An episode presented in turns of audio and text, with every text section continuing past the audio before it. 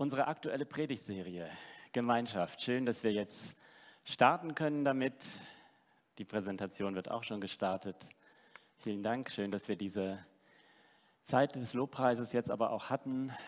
Ich bin nochmal so besonders berührt worden von diesem Lied, das diesen Bibelvers im Mittelpunkt hat. So sehr hat Gott die Welt geliebt, dass er seinen einzigen Sohn gab, damit jeder, der an ihn glaubt, nicht verloren geht, sondern das ewige Leben hat. Ich laufe oft so verloren durch mein Leben, durch meinen Alltag. Ich, ich bin gestresst, ich habe Angst, dass irgendwas nicht klappt.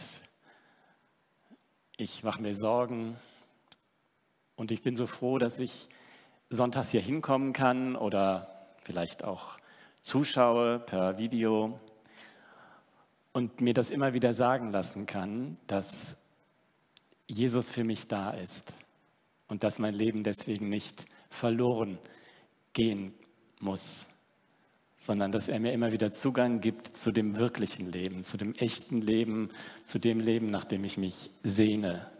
Und es ist eine ganz, ganz gute Nachricht, von der ich lebe und die Leute, die regelmäßig hier hinkommen, für denen sieht es genauso aus. Und die Einladung gilt immer wieder, die gilt für jeden Menschen.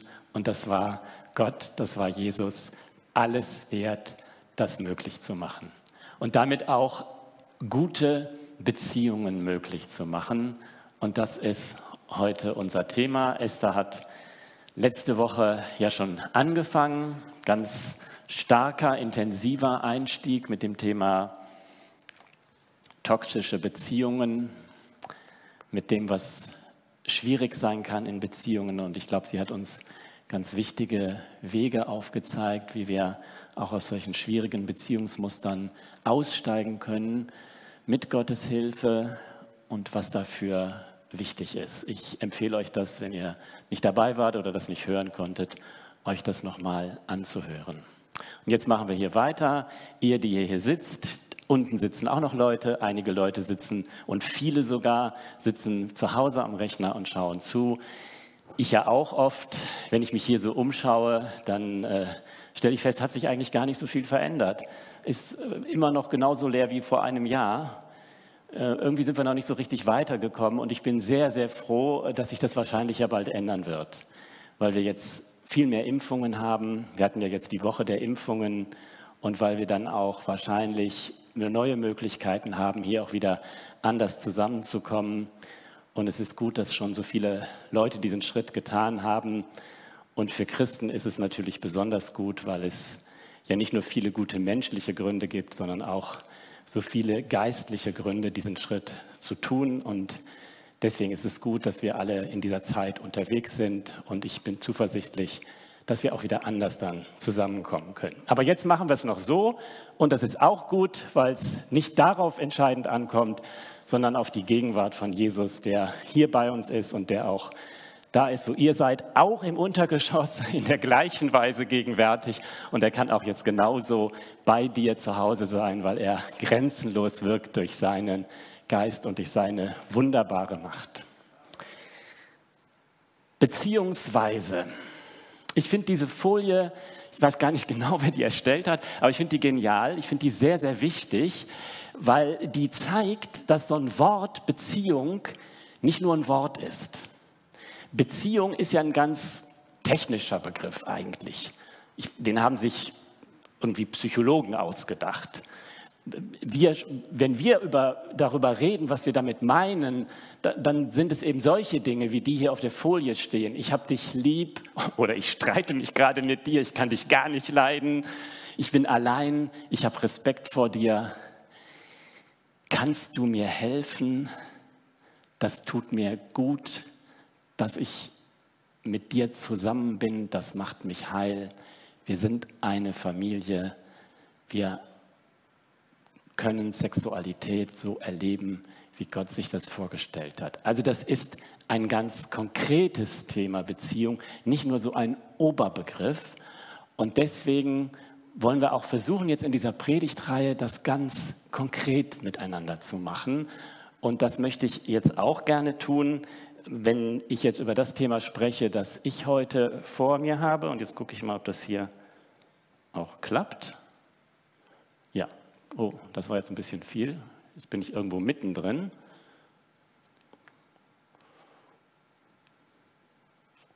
Ihr seht jetzt schon mal so einen kleinen Schnelldurchlauf. Für diejenigen, die früher weg müssen. Habt ihr schon mal alles gesehen? Aber es geht in die richtige Richtung. Genau, das ist mein Thema. Gemeinschaft, die DNA der Kirche oder der Gemeinde. Ich möchte heute über das reden, was Beziehung in der Gemeinde, in der Kirche bedeutet, ganz allgemein, aber auch was es ganz konkret hier für uns bedeuten kann. Und ich habe das auf die Folie geschrieben, das ist die DNA der Kirche. Und ich habe auch einen Schriftbeweis für euch, Apostelgeschichte 2, Vers 42, wo gesagt wird, was war ganz am Anfang, als der Heilige Geist die Gemeinde gegründet hat, am Pfingsttag, was hat diese ersten Christen, diese Modell- und Urgemeinde ausgezeichnet? Sie blieben aber in der Lehre der Apostel und in der Gemeinschaft, im Brechen des Brotes und in den Gebeten. Das ist wie bei der DNA, ich hatte es auch irgendwann mal in der Schule gelernt. Da gibt es ja diese vier Basenpaare, glaube ich. Ich kann jetzt nicht mehr aufzählen, ob das mit A, T, der Chemiker weiß es genauer, C, G, glaube ich, oder so. Äh, ist aber mehr Bio als Chemie, glaube ich. Aber wie auch immer. Und hier sind auch so vier Sachen, ne, die machen alles aus, in, wie, wie bei der DNA.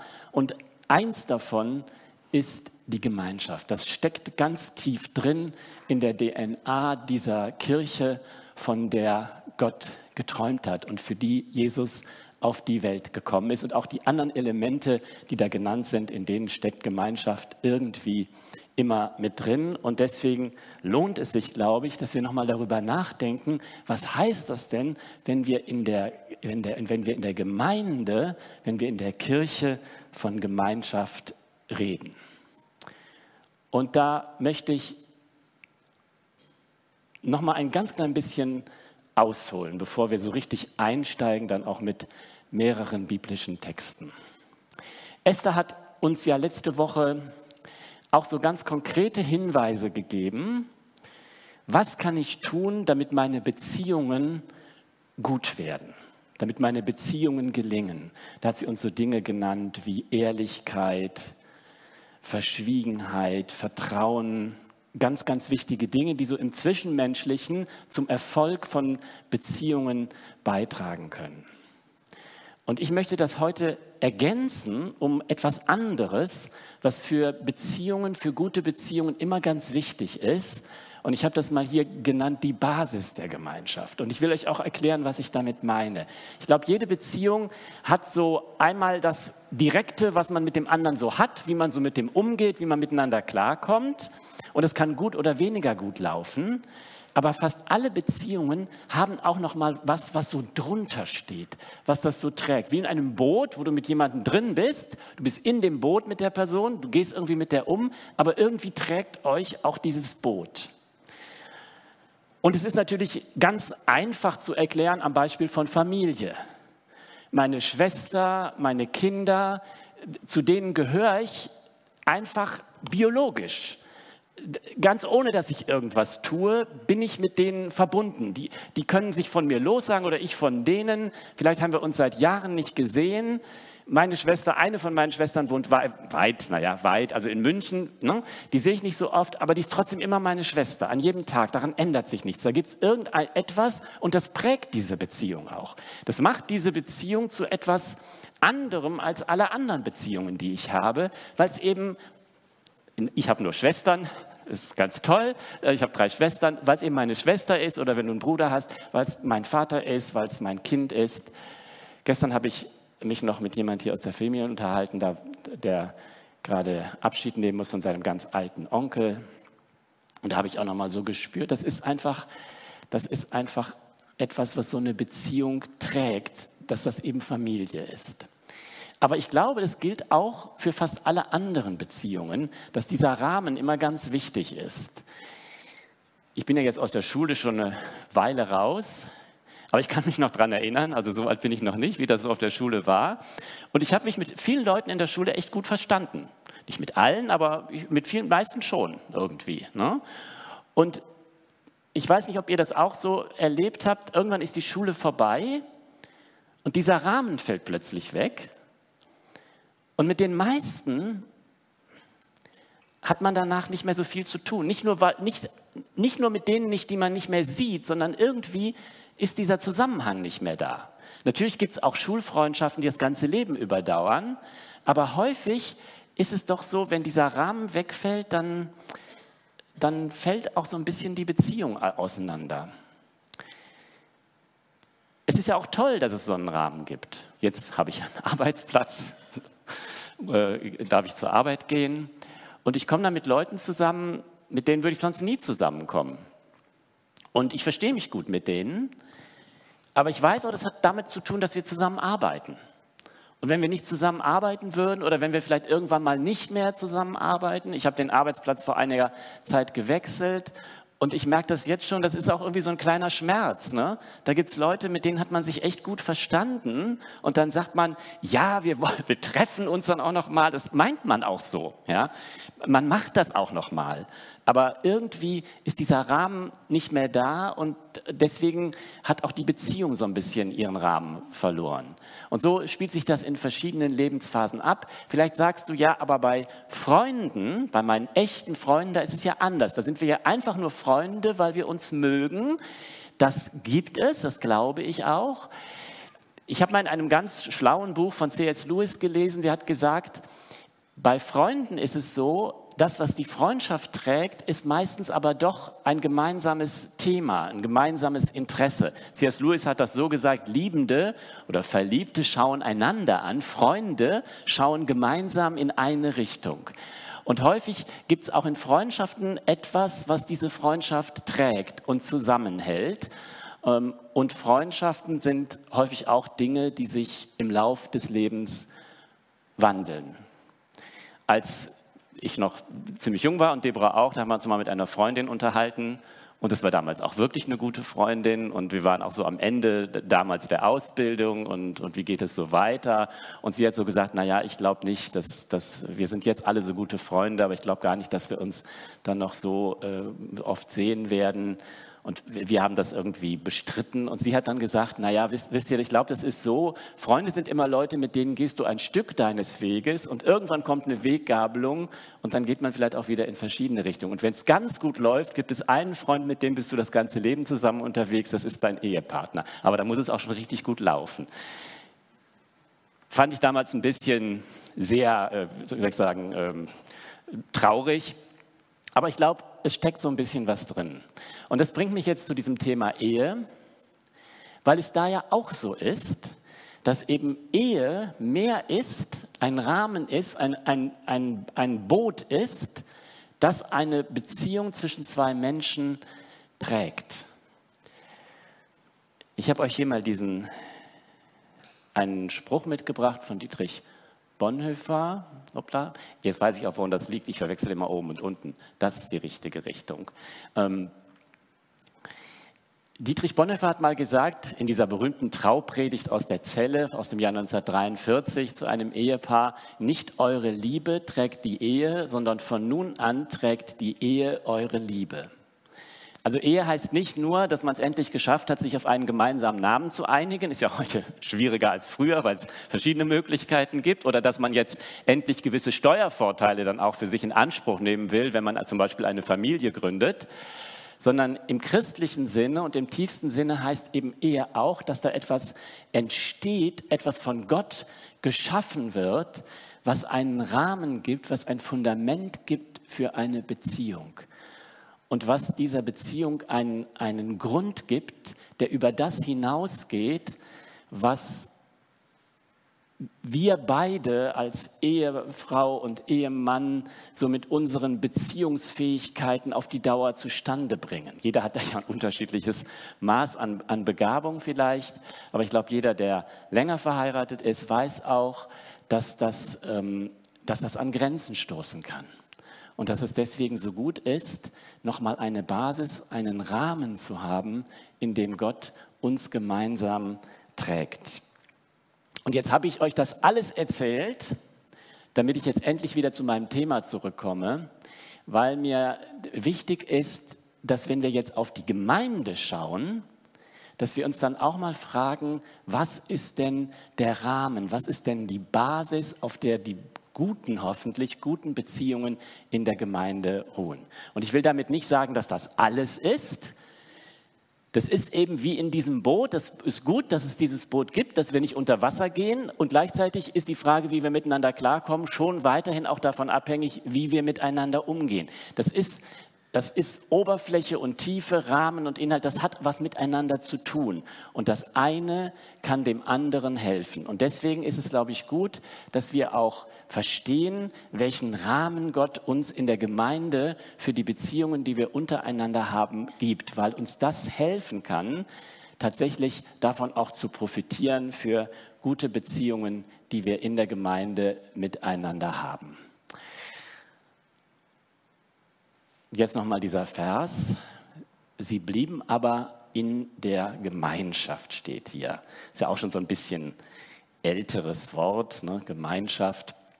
Was heißt das eigentlich? Moderne Übersetzungen haben da manchmal haben andere Worte, werden dann gleich meistens mehrere. Hier heißt das jetzt Zusammenhalt in gegenseitiger Liebe und Hilfsbereitschaft. In dieser Übersetzung ist vielleicht auch eine ganz schöne Art, das auszudrücken. Aber ich möchte jetzt mit euch mal so ein bisschen von der Bibel her darüber nachdenken, was heißt das, wenn wenn von christlicher Gemeinschaft gesprochen wird. Und was ist das für ein Rahmen? Weil es ja nicht so selbstverständlich ist wie bei der Familie oder bei der Ehe, wo wir das ja natürlich alle wissen, das ist das lebenspraktisch ganz einfach oder Arbeitsplatz oder Schule.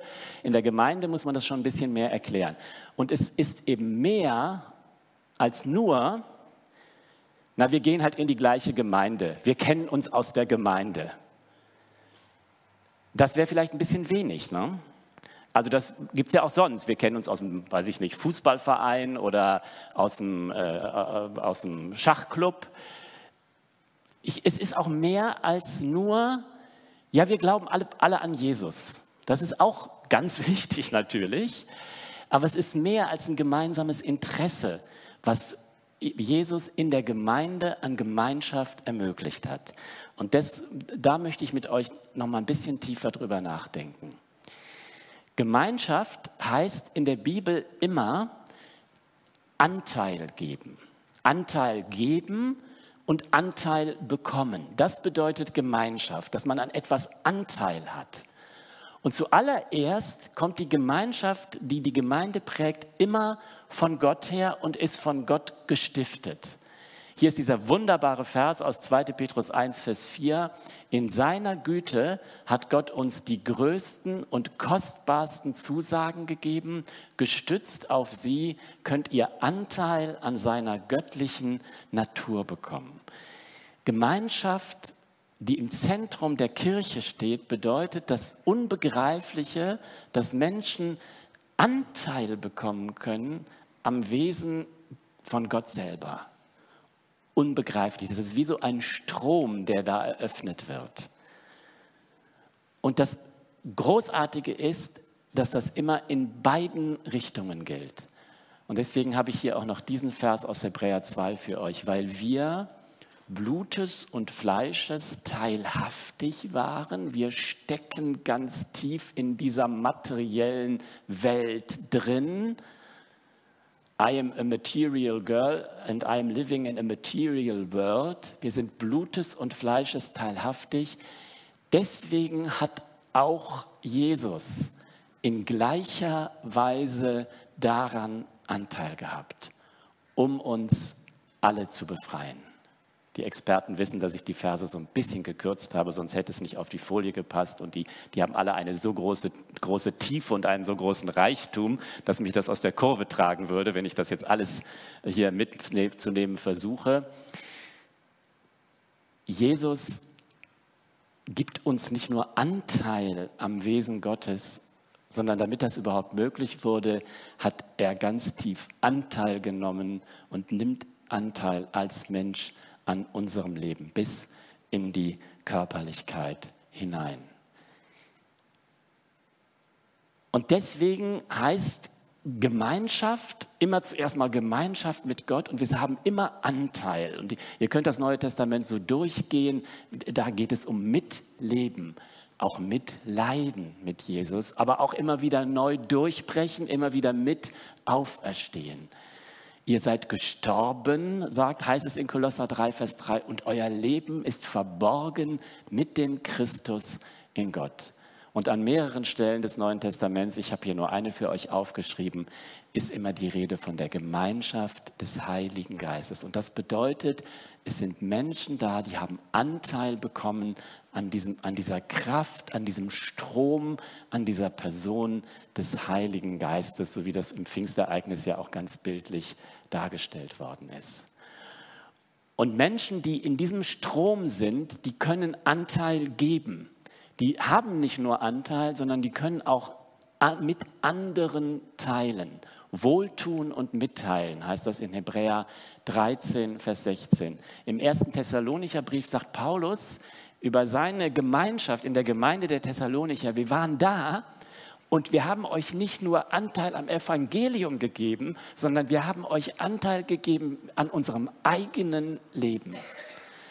Das bedeutet christliche Gemeinschaft. Und, die, und auch das hat eine ganz materielle Komponente in Apostelgeschichte 2, Vers 44, nachdem diese DNA der Gemeinde da aufgelistet worden ist. Mit diesen vier Elementen wird dann erklärt, was das für die Christen ganz konkret bedeutete. Sie gaben sich auch materiell Anteil. Immer wenn einer bedürftig war, haben die anderen mit ihm geteilt. Und das darf bis heute die Wirklichkeit sein in der christlichen Gemeinde. Und ich bin so dankbar für die vielen Geschwister, die das hier auch leben, die das praktizieren, weit über den Rahmen der Gemeinde hinaus dafür sorgen, dass Menschen, die was brauchen, das auch bekommen. Das ist christliche Gemeinschaft. Und am allerschönsten ist das vielleicht nochmal zusammengefasst in 1. Johannes 1, Vers 3.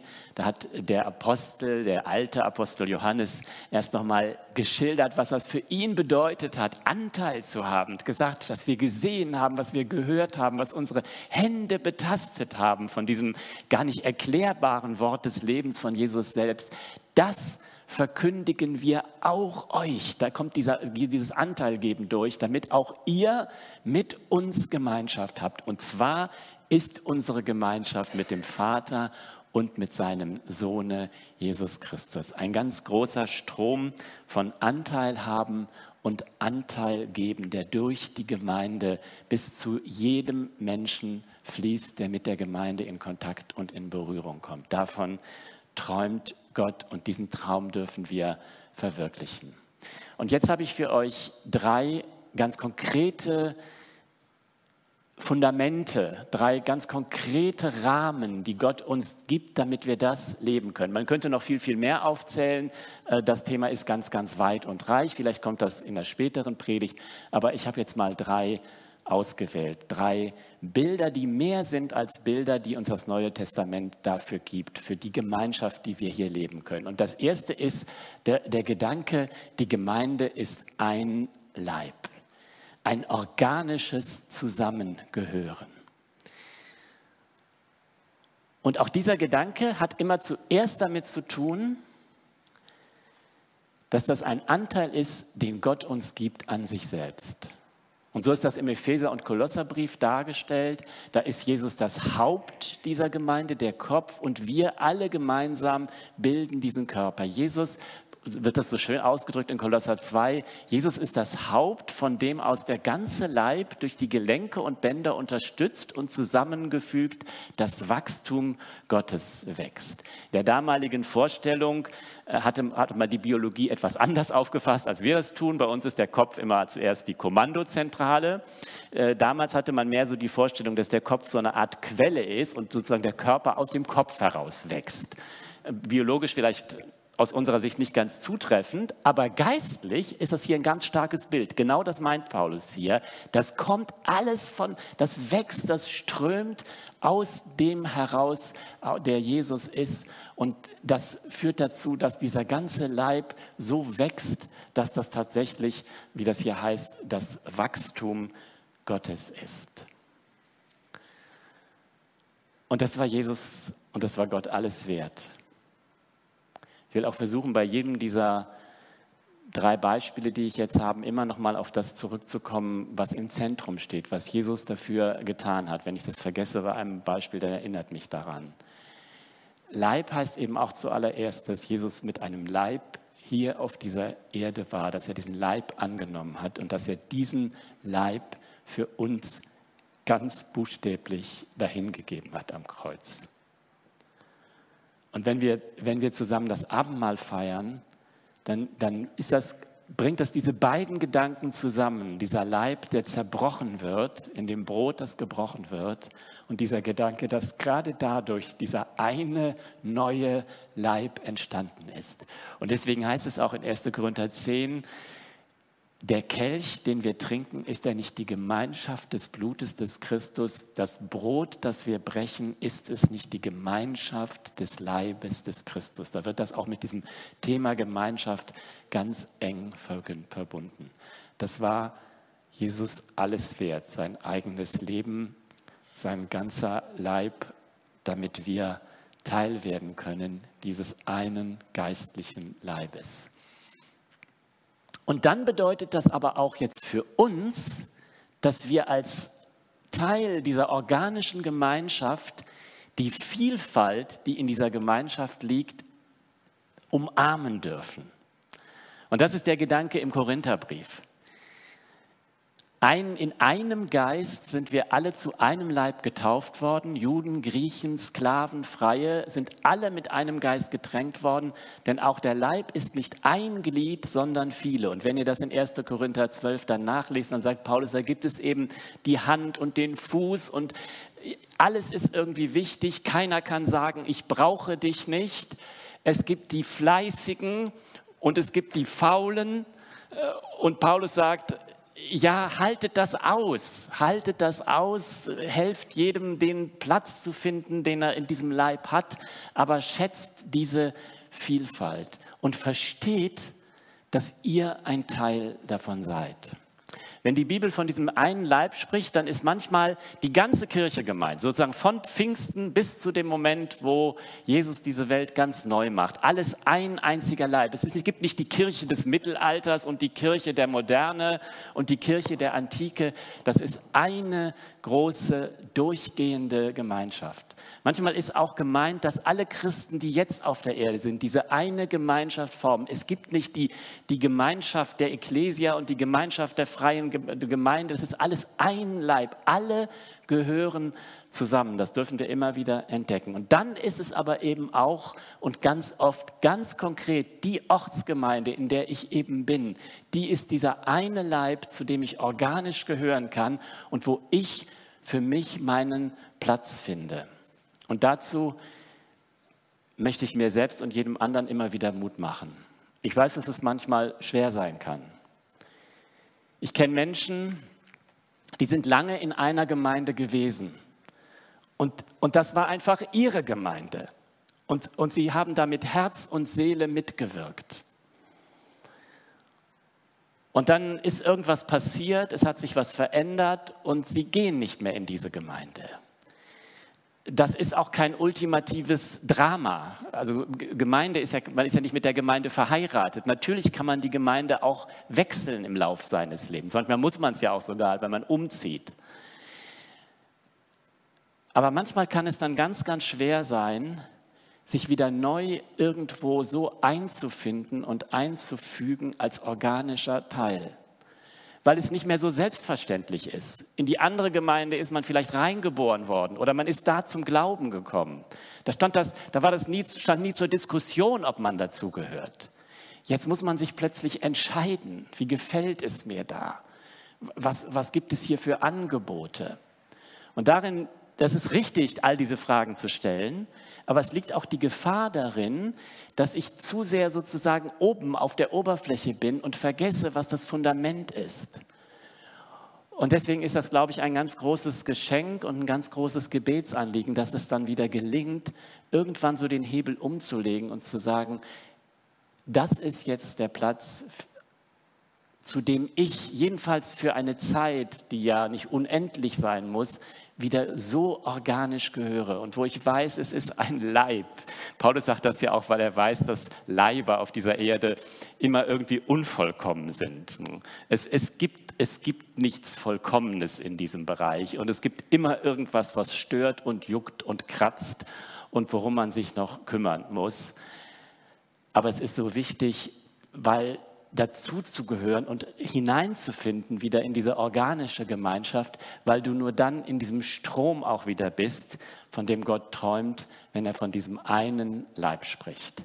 Und dazu mache ich mir selbst auch immer wieder Mut, mich wirklich als organischer Teil zu führen, mit Fühlen, mit allem, was mir gefällt, auch mit dem, was mir nicht gefällt, aber mit dem Wissen, dass es ist eine Ausrichtung da, die zu Jesus hingeht. Gemeinschaft konkret, das war der Leib. Jetzt möchte ich mit euch darüber reden, dass die Bibel uns diese ganz tiefe geistliche Wahrheit sagt, dass christliche Gemeinschaft bedeutet, dass wir Kinder Gottes sein können und dass wir dadurch auch untereinander zu Geschwistern werden, zu Brüdern und Schwestern. Und da machen wir das jetzt wieder ganz genauso. Ich möchte erstmal daran denken, was, welchen Anteil gibt mir Gott an dieser Stelle? Und der Anteil, den, den Gott mir hier gibt, den sagt, erst, den sagt Johannes in äh, Johannes 1, Vers 12 so, allen, die ihn aufnahmen und an seinen Namen glaubten, gab er das Recht, Kinder Gottes zu werden. Und dann spricht Johannes in den folgenden Versen von dieser Geburt. Das ist nicht nur wie eine Geburt, sondern dass es tatsächlich eine neue Geburt ist, die da für bei mir geistlich stattfinden kann. Und das bedeutet, dass Gott mich zu einem Teil seiner Familie macht. Das bedeutet, dass Gott mich hineinnimmt in das, was sein eigenes Verhältnis in sich prägt zwischen diesem Vater und dem Sohn. Der Hebräerbrief sagt das auch mit diesem Vers, den ich vorhin schon genannt habe, weil wir, dass Jesus sich nicht schämt, uns seine Brüder und Schwestern zu nennen. Er nimmt, lässt uns daran Anteil haben, an der Art, wie er selbst im Verhältnis zu seinem himmlischen Vater steht. Und das hat ganz viel damit zu tun, dass es dieses Wunder gibt der Vergebung der Schuld. Denn sonst könnten wir ja niemals Teil dieser göttlichen Familie werden, wenn es nicht Jesus wäre, der uns mit seinem Blut, mit seinem Tod frei machen kann von jeder Sünde. 1. Johannes 1, Vers 7, wenn wir im Licht wandeln, wenn wir nicht so tun, als gäbe es das nicht, meint Johannes damit, und sagen, wir haben keine Sünde, sondern wenn wir offen damit umgehen, wenn wir im Licht wandeln, wie er im Licht ist, haben wir Gemeinschaft miteinander und das Blut Jesu, seines Sohnes, reinigt uns von jeder Sünde. Und das begründet eine ganz neue und ganz tiefe Gemeinschaft von Leuten, die sich als Geschwister fühlen und die auch Geschwister sind, weil das ihr Leben verändert hat und weil sie auch durch ihr Leben so gehen können, dass sie wissen, es gibt Vergebung, ich kann vergeben und ich kann immer wieder Vergebung in Anspruch nehmen. Und das ist so viel mehr, als man mit, mit irgendeiner Formel ausdrücken kann. So im, im Sinne von, hast du dich bekehrt? Ja, ich habe mich bekehrt. Das bedeutet für jeden Menschen etwas ganz, ganz Persönliches. Und es wäre schön, wenn wir einfach diese Gemeinschaft auch miteinander leben und, und darüber reden. Ich habe einmal vor vielen, vielen Jahren am, am, Ende unserer Ausbildung, da waren Deborah und ich auf so einer christlichen Konferenz und da ging es um die Frage, wer Leitungsverantwortung übernimmt, war ein relativ großer Rahmen. Wir saßen irgendwo ganz hinten und dann haben sich, gab es bestimmte Leute, die, die sollten die Leitung übernehmen und die haben sich dann vorgestellt. Und ich weiß, es war eine junge Frau dabei, die stellte sich auch so vor, erzählte so ihren Werdegang und sagte dann irgendwann so, ja, und dann, dann hat es bei mir auch so den Kick gegeben und dann war ich, äh, war ich dabei in der christlichen Gruppe. Und dann konnte man nachher Fragen stellen und dann hat sich einer gemeldet und gesagt, du hast vorhin gesagt, bei dir hat das irgendwie so den Kick gegeben. Kannst du das mal genauer erklären, was es für dich bedeutet hat? Ich weiß gar nicht, ob es anderen auch so ging, aber für mich war das irgendwie wie so ein Moment, wo es plötzlich ganz, ganz still wurde. Weil ich glaube, der, der da gefragt hat, der hat verstanden, dass sie da irgendwie so ein bisschen drüber weggehuscht war, über das, was da eigentlich passiert war in diesem Moment. Und sie hatte dann die Chance, das zu erklären. Ich weiß gar nicht mehr, was sie gesagt hat. Manchmal ist es ja so, die Frage hat einen schon so beeindruckt, die Antwort, äh, die Antwort merkt man sich gar nicht.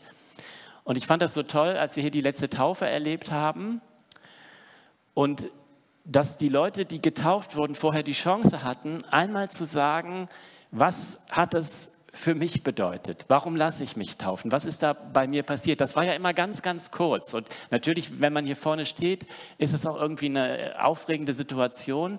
Aber es hat mich wirklich ganz stark berührt. Und ehrlich gesagt, mehr berührt als manche Predigten, die ich hier höre. Weil ich plötzlich merke, da sind wir, da sind wir beim entscheidenden Punkt. Und vielleicht darf das auch unsere Gespräche, wenn wir uns hier kennenlernen. Es geht nicht darum, dass wir in die gleiche Gemeinde gehen oder dass wir zusammen hier Stühle stellen oder uns Plakate ausdenken. Das muss alles sein. Aber vielleicht ist es gut im richtigen Rahmen, in den Kleingruppen immer wieder darüber zu reden, was heißt das für dich, dass du dieses zu einem in diese Beziehung gekommen bist, dass du das in deinem Leben erlebt hast. Und das bedeutet, glaube ich, für jeden etwas Neues, etwas anderes. Und das macht die christliche Gemeinschaft so konkret. Und dann kommt der letzte Punkt, den ich heute für euch hier habe zu dieser Frage Gemeinschaft konkret. Was ist der Rahmen, in den Gott die Gemeinschaft in der Gemeinde stellt? Und da habe ich hier das Thema Freundschaft aufgeschrieben. Ein ganz, wie soll ich das sagen, ein ganz kostbares Thema im Neuen Testament. Es kommt gar nicht oft vor. Es ist wie was ganz, ganz Kostbares, was nur ganz, ganz selten genannt wird. Dass es neben diesem Element der organischen Zugehörigkeit zu diesem einen Leib, neben der, neben der Familie, in die wir reingekommen sind, als, als Kinder Gottes, als Schwestern und Brüder, auch diesen Gedanken gibt der Freundschaft. Und Jesus hat das zu seinen Jüngern einmal gesagt in Johannes 15, ich nenne euch Freunde, und nicht mehr Diener, denn ein Diener weiß nicht, was sein Herr tut. Ich habe euch alles mitgeteilt, was ich von meinem Vater gehört habe. Jesus nennt seine Jünger in Johannes 15 seine Freunde, in einem für ihn selbst ganz wichtigen Moment, als er kurz davor stand, ans Kreuz zu gehen. Da sagt er zu diesen zwölf Leuten, die ja eigentlich seine Schüler waren, das war eigentlich der Rahmen, in dem die unterwegs waren, Rabbi und Schüler. Und er sagt zu ihnen, ihr seid meine Freunde. Er lässt sie Anteil haben an diesem Element von Freundschaft in seinem Leben. Und das steht im Johannesevangelium, weil das auch für jeden Einzelnen von uns gelten kann. Und was, was bedeutet das Freundschaft? Jesus sagt hier, der Diener weiß nicht, was sein Herr tut, ich habe euch alles mitgeteilt. Freundschaft bedeutet, dass man sich Anteil gibt an dem, was man ganz tief im Herzen hat. Und das ist schon im Alten Testament beim Thema Freundschaft mit Gott, auch da ein ganz, ganz seltenes Thema. Aber da geht es auch genau um dieses Element. Es gibt ja zwei Freunde im Alten Testament, zwei Freunde Gottes, das sind David und Mose. Und bei Mose sagt das Gott auch einmal ganz ausdrücklich, dass er mit Mose offen redet. Nicht durch Bilder, durch Prophetien, durch irgendwelche Visionen, sondern so von Angesicht zu Angesicht, wie ein Mann mit seinem Freund redet. Und so möchte Gott mit mir reden. Und deswegen ist das immer noch mal etwas ganz, ganz Individuelles, etwas ganz, ganz Persönliches. Das ist so, wie die, wenn wir haben vorhin über dieses Thema gesprochen, wir sind Kinder Gottes. Und das ist so dieser, dieser warme Regen der Liebe Gottes, die auf uns alle fällt. Das, das gilt für uns alle, das gilt für jeden Menschen. Das ist die Liebe Gottes, die jedem von uns bedingungslos zuwendet. Und das ist ein ganz großartiger Gedanke. Und Freundschaft bedeutet, es gibt in diesem warmen Regen einen Sonnenstrahl, der trifft nur mich den mit dem meint Gott mich ganz persönlich. Und da zeigt er mir etwas, da zeigt er mir etwas, was er mir zeigen möchte was er nicht jedem anderen in gleicher Weise zeigen möchte, weil jeder ein, ein Element dessen hat, was Gott bedeutet, das für ihn ganz persönlich ist. In der Offenbarung heißt es einmal, ich gebe dir einen neuen Namen, den niemand kennt, außer der, der ihn empfängt. Es gibt ein Geheimnis, das möchte Gott mit mir teilen. Das möchte Gott mit dir teilen. Das bleibt auch liegen, wenn du es nicht entdeckst, wenn du es nicht auffängst, diesen Sonnenstrahl. Und das ist ein wunderbarer Gedanke und daran kann man sich gegenseitig aber teilhaben lassen. Davon kann man sich berichten. Und in dem, was andere erleben, was andere mit Jesus erleben, entdecke ich nochmal viel mehr als in dem, was ich nur selbst vielleicht in der Bibel finden kann. Und das macht auch den, den Tod, den Jesus am Kreuz gestorben ist, nochmal zu etwas noch tieferem und wertvollerem. Er ist für alle gestorben, für die ganze Welt. Aber Jesus sagt hier in Johannes 15, größere Liebe hat niemand als der, der sein Leben gibt für seine Freunde. Jesus ist ja für uns gestorben, als wir noch Feinde waren. Aber Jesus, er will ja, glaube ich, sagen, ich bin auch ganz speziell für dich gestorben. Ich bin nicht nur für dich gestorben, weil du eben auch ein Mensch bist und ich einfach alle Menschen aus Prinzip liebe. Ja, aber ich bin ganz speziell für dich gestorben, weil in dir etwas liegt, weil ich in dir etwas sehe, weil ich mit dir etwas teilen möchte, was tiefste Freundschaft bedeutet. Und deswegen darf es in der Gemeinde in der wir auf diese Weise zu Freunden gemacht werden von Jesus, darf in der Gemeinde auch Freundschaft, dürfen geistliche Freundschaften wachsen. Wir haben uns alle lieb, wir sind alle miteinander verbunden, aber wir dürfen auch spezifische Freundschaften miteinander entwickeln. Keine Freundschaften, die ausgrenzen, aber Freundschaften, die in jedem das sehen, was ihn besonders macht. Und ich habe euch hier mal ganz vom Ende, ich musste wirklich bis ganz ans Ende des Neuen Testamentes fast gehen, äh, das das hier mitgebracht, äh, dass dieses Element Freundschaft in der christlichen Gemeinde weitergelebt hat. Friede dir am Ende des dritten Johannesbriefes, ein ganz kurzer Brief. Es grüßen dich die Freunde und jetzt sehr schön, grüße die Freunde mit Namen. Hier geht es um eine ganz spezifische Freundschaft und die darf sich entwickeln in den Kleingruppen in dieser Gemeinde, in den äh, Gruppen, wo man zusammenarbeitet und wo wir vielleicht noch viel mehr darüber reden können, was bedeutet diese Freundschaft mit Jesus für mich ganz konkret. Christliche Gemeinschaft, Gott möchte uns Anteil geben an sich selbst und möchte uns helfen, diesen Strom weiterfließen zu lassen, damit auch wir teilgeben können. Er macht uns zu Teil seines Leibes, zu einer organischen Gemeinschaft. Er macht uns zu seinen Kindern, zu Geschwistern und möchte mit uns Freundschaft stiften. Es ist schön, dass das Team jetzt nochmal nach vorne kommt und noch ein Lied für uns hat. Und ich denke, es ist gut, sich zu überlegen, wo stehe ich im Moment auf meiner geistlichen Reise? Bin ich an dem Punkt, wo ich diese Vergebung in Anspruch nehmen möchte? Vielleicht hast du schon öfter hier zugehört, öfter mal eingeschaltet. Vielleicht ist heute der Tag, wo du sagst, ja, ich möchte das erleben, dass ich tatsächlich durchbreche durch, zu dieser neuen Geburt in dieses Verhältnis der Kindschaft zu Gott. Vielleicht musst du noch mal ganz neu darüber nachdenken, wo ist mein Platz? Möchte ich verbindlich werden? Möchte ich wirklich Teil dieser organischen Gemeinschaft sein? Und vielleicht entdecke ich noch mal neu, welchen Sonnenstrahl Gott für mich geistlich ganz persönlich hat, den ich aufnehmen kann und den ich dann auch weiterspiegeln kann in das, was christliche Gemeinschaft hier in Langenfeld in der Live-Kirche bedeutet. Amen.